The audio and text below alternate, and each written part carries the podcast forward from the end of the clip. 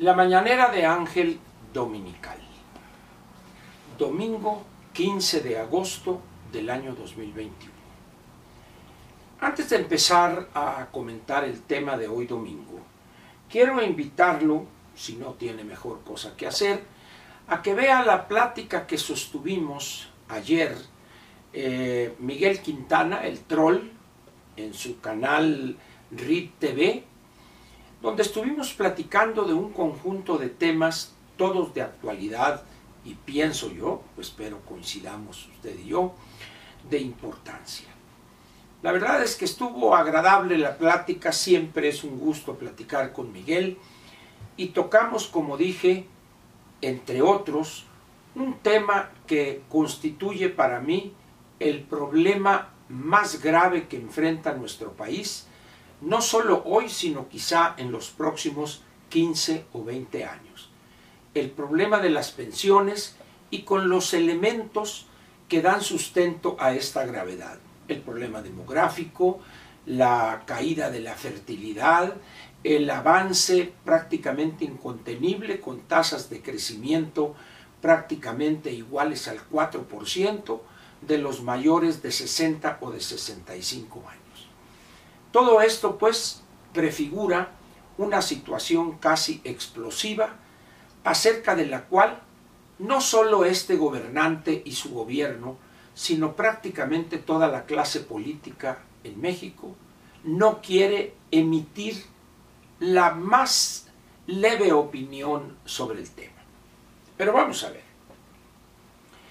Antes de cualquier otra cosa, quiero recomendarle un libro que mencioné en esa, en esa plática, de la autoría de Pedro Vázquez Colmenares Guzmán, una persona que durante muchos años ha estudiado este problema, ha trabajado en el sector público, en áreas donde se maneja o donde se estudia este problema, y este es el libro que escribió hace unos años, espero que se vea claramente aquí en, la transmisión, se llama Pensiones en México, la próxima crisis. Este libro es de la editorial Siglo XXI, si bien eh, fue publicado, creo que es, ahorita le digo exactamente, el 2012, eh, es decir, tiene ya casi un decenio, sin embargo, los planteamientos generales que ahí hace y los pronósticos lejos de haber sido refutados por la realidad, los ha ratificado y la situación que ahí describe se ha agravado. Aquí está el libro, Pensiones en México, la próxima crisis, de Pedro Vázquez Colmenares Guzmán y de la editorial Siglo XXI. Si usted tiene un interés eh, en la realidad demográfica del país, le conviene también, y sería útil, es mi opinión, visitar la página del INEGI y ahí va a encontrar usted en su parte izquierda un, un banner o un anuncio relacionado con los resultados del censo, el Censo de Población y Vivienda 2020. Hay un documento que se llama Presentación de Resultados, espero que se vea claramente aquí también. Muy bien. Dicho esto, vayamos ahora a la parte quizá no chusca, sino trágica del comentario. Además de este espectáculo circense de baja estofa, diría, en, la Plaza de la Constitución, eh, yo no, no alcanzo a comprender, quizá por mi ignorancia o mi edad ya, esta conducta que observa en los días eh, que corren tanto el presidente de la República como su señora esposa y la anticientífica Sheinbaum. Ese afán de vender una mentira burda relacionada con algo que estas personas algunas veces la llaman invasión, otras encuentro, otras por acá y por allá, de tal manera que aquella persona, aquel mexicano, que no tuviese una idea clara de lo que sucedió, acabaría más confundido. y los que tienen una idea clara de lo que pasó en el año 1519 para llegar al 13 de agosto de 1521, pues lo único que va a hacer es molestarse ante la irresponsabilidad frente a la historia de estos personajes tres que mencioné hace un momento. Ahora bien, cuando uno ve las imágenes de lo que está sucediendo en la Plaza de la Constitución, esa aglomeración de miles de capitalinos, donde no hay sana distancia, muchos sin el cubrebocas, protección elemental en estas condiciones, se pregunta uno, ¿cuál es la obligación de un Estado más que de un gobierno? ¿Cuál es su obligación frente a sus gobernados? Y la respuesta es esta, proveer de seguridad. La seguridad es el bien público por excelencia.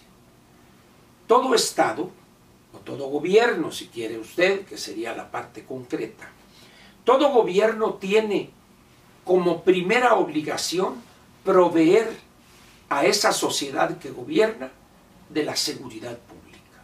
Y repito, tanto en, en la integridad física de las personas como en su patrimonio. Sin embargo, este gobierno se empeña en proveer a esa población no la seguridad, sino por el contrario, la inseguridad. Tema que toque usted, brota inmediatamente la inseguridad que genera, que estimula, que prohija este gobierno de pacotilla. Mire usted, el regreso a clases.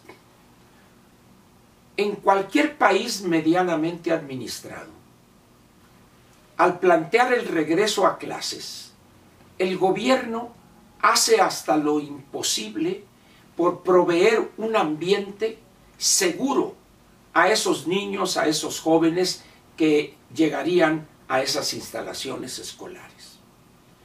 Proveería los insumos necesarios para, para eh, como dicen, no, no desinfectar, sanitizar o, garantizar de alguna manera eh, un menor riesgo de contagio.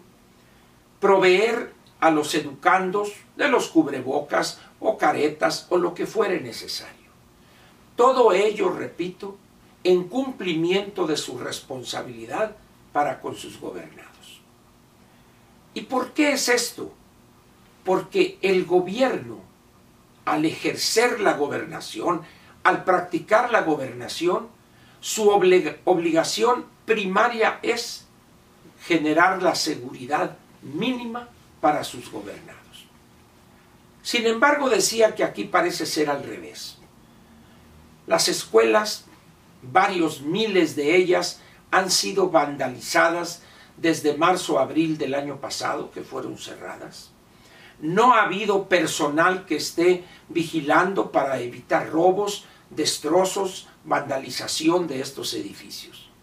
Prácticamente han sido instalaciones dejadas a la buena de Dios y hoy varios miles de ellas están saqueadas completamente.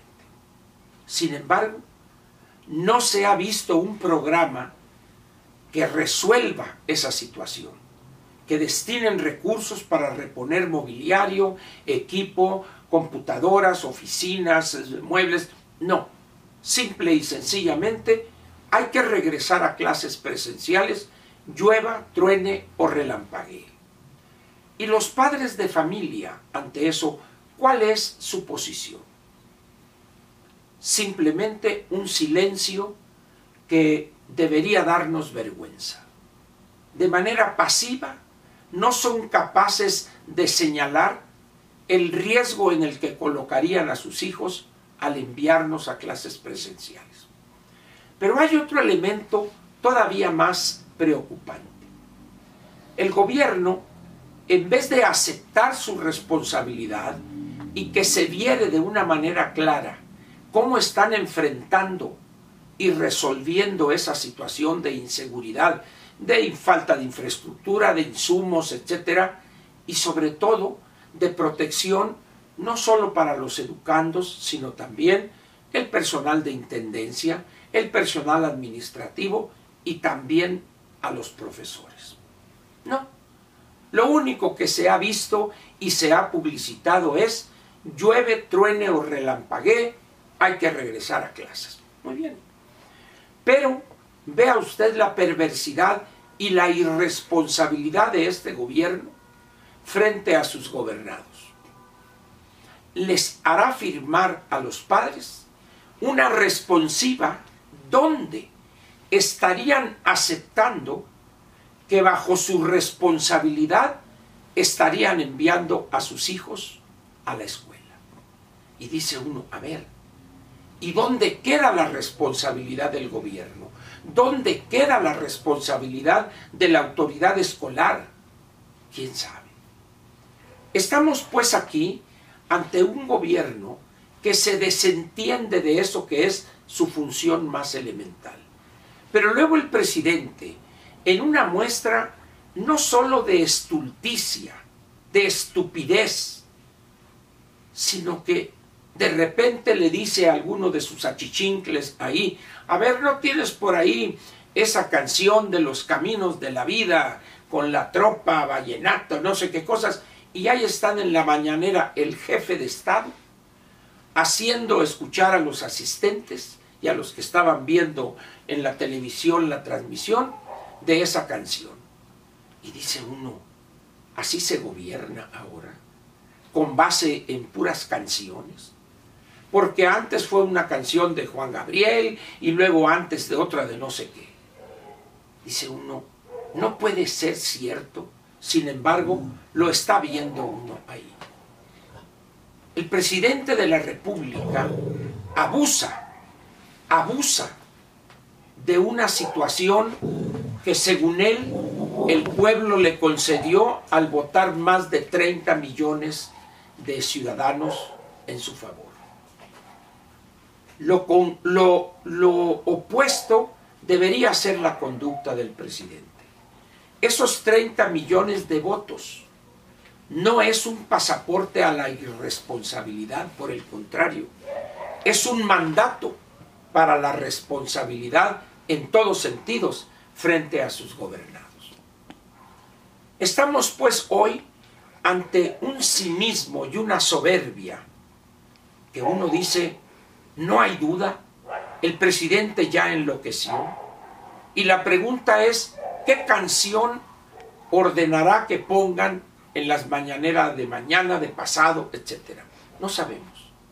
Ahora resulta pues que el instrumento más adecuado para las políticas públicas, porque dice él, hay que tomar riesgos, no podemos quedarnos encerrados, hay que salir, así es la vida, y pónganle los caminos de la vida.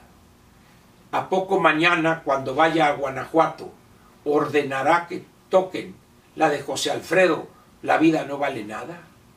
Qué vergüenza de gobierno tenemos y qué desgracia es la situación, esta tragedia que ha generado. Muchas gracias y lo espero mañana lunes donde comenzaremos una semana más. Gracias.